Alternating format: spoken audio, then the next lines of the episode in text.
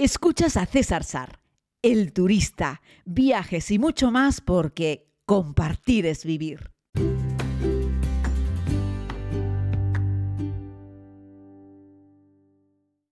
Saludos querida comunidad, vamos con un nuevo podcast. Hoy quiero hablarles un poquitito eh, sobre Patagonia chilena, a donde me voy a dirigir a lo largo de los próximos días.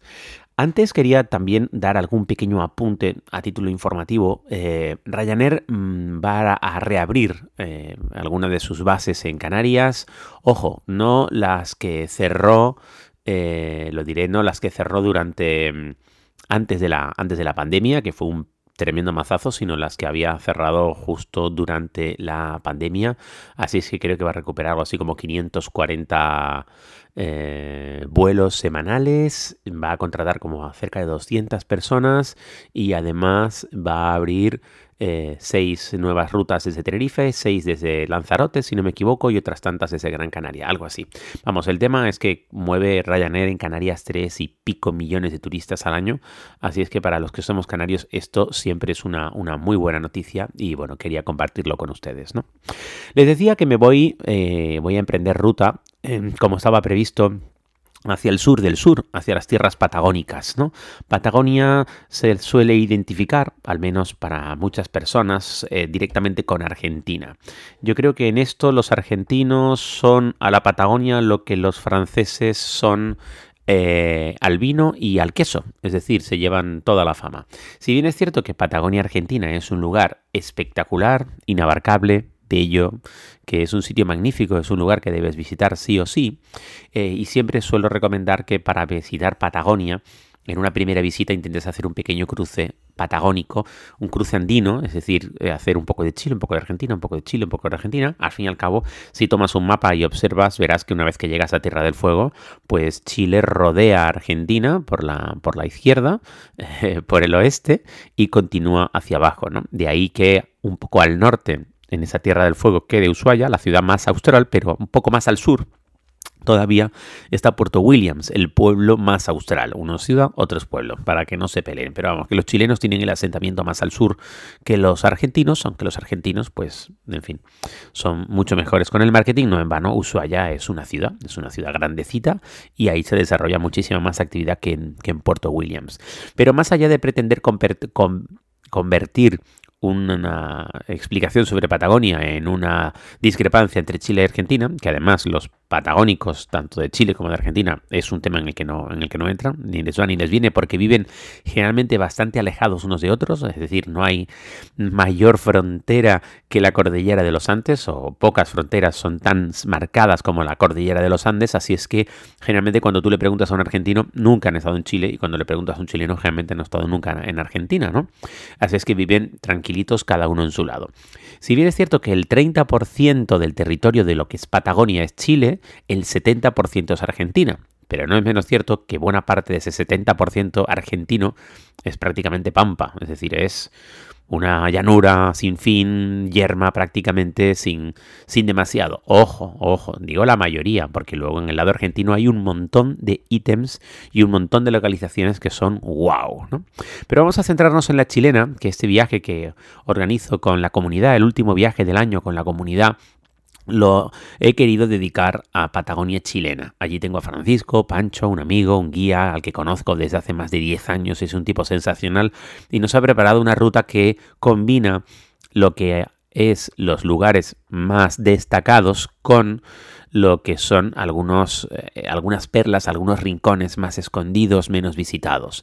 Estamos hablando de que por muchos turistas que vayamos a encontrar allí, esto no es ni de lejos, yo qué sé, eh, Venecia, Roma, Florencia, eh, Sevilla, esto no es las calles de Barcelona, esto no es Londres, esto no es, en fin, que no vamos a encontrar tantísima gente cuando lo comparas con lugares que son destino turístico tope en el mundo, ¿no?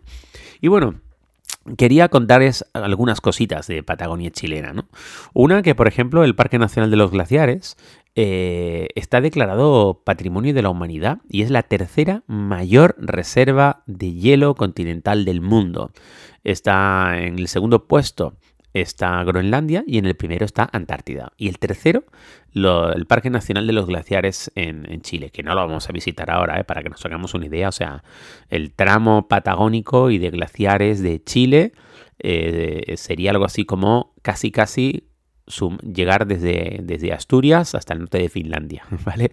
Nosotros vamos unos días nada más, es imposible abarcarlo todo, pero quería darles, quería darles ese dato eh, porque mm, la verdad es que la dimensión y la cantidad de hielo que hay, de hecho cuando veis ese mapa del mundo y os vais al sur de América y llegáis a esa zona de Patagonia, veréis que toda la parte de la izquierda, del oeste, toda la parte chilena, está toda dentada. Hay miles y miles de islas que están recubiertas en su mayoría de hielos, pero muchos son directamente glaciares, ¿no? Entonces es, es, hay un territorio en el que mm, hay un montón de lugares en ese territorio en el que el humano nunca puso los pies. De hecho, mi querido amigo Sebas Álvaro filmó en un par de ocasiones para para el filo de lo imposible, se metieron allí como vamos a meternos en el sitio más profundo de los profundos, ¿no?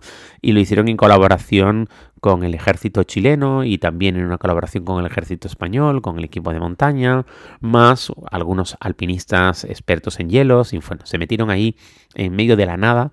Y además creo que en alguno de los episodios del filo de lo imposible ellos cuentan que tuvieron algún problema, tuvieron que dejar un montón de material allí por, por miedo a, en fin, había problemas con deshielo y con aludes y bueno, salvaron la vida por los pelos, pero te metes en algunos lugares del mundo en el que no hay nada. ¿no? Nosotros esto no lo vamos a vivir ni muchísimo menos, pero sí vamos a estar, por ejemplo, dentro del, del Parque Nacional Torres del Paine, donde podremos ver, aunque sea ahí un poco más a lo lejos, el glaciar Grey, que, que bueno, que es, que es muy bonito y que yo tuve la oportunidad de caminar sobre el glaciar Grey hace tres años en una actividad que hice por allí. Estaba en Santiago de Chile, me fui yo solo hacia el sur eh, y contraté un par de actividades y pude ponerme unos crampones y caminar sobre el hielo en el glaciar Grey, que es muy bonito y por cierto, si tenéis dinero y podéis pagarlo, eh, yo lo hice al menos por una noche, os recomiendo que os metáis eh, en el hotel Lago Grey, que está justo enfrente del glaciar Grey. Y es muy, muy bonito, muy especial gastaros un poco la pasta y pedir una habitación superior de las que está justo en la segunda planta. Y bueno, estamos hablando de una estructura preciosa, de madera.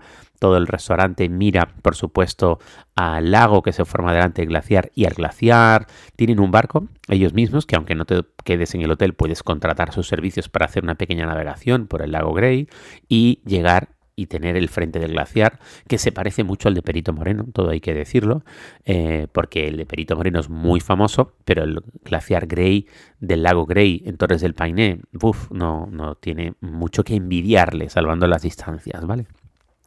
Bueno, más cosas que vamos a encontrar y que se ven en, Patagonia eh, chilena y que, y que, llaman la atención y que muchas veces no son tan conocidas, ¿no?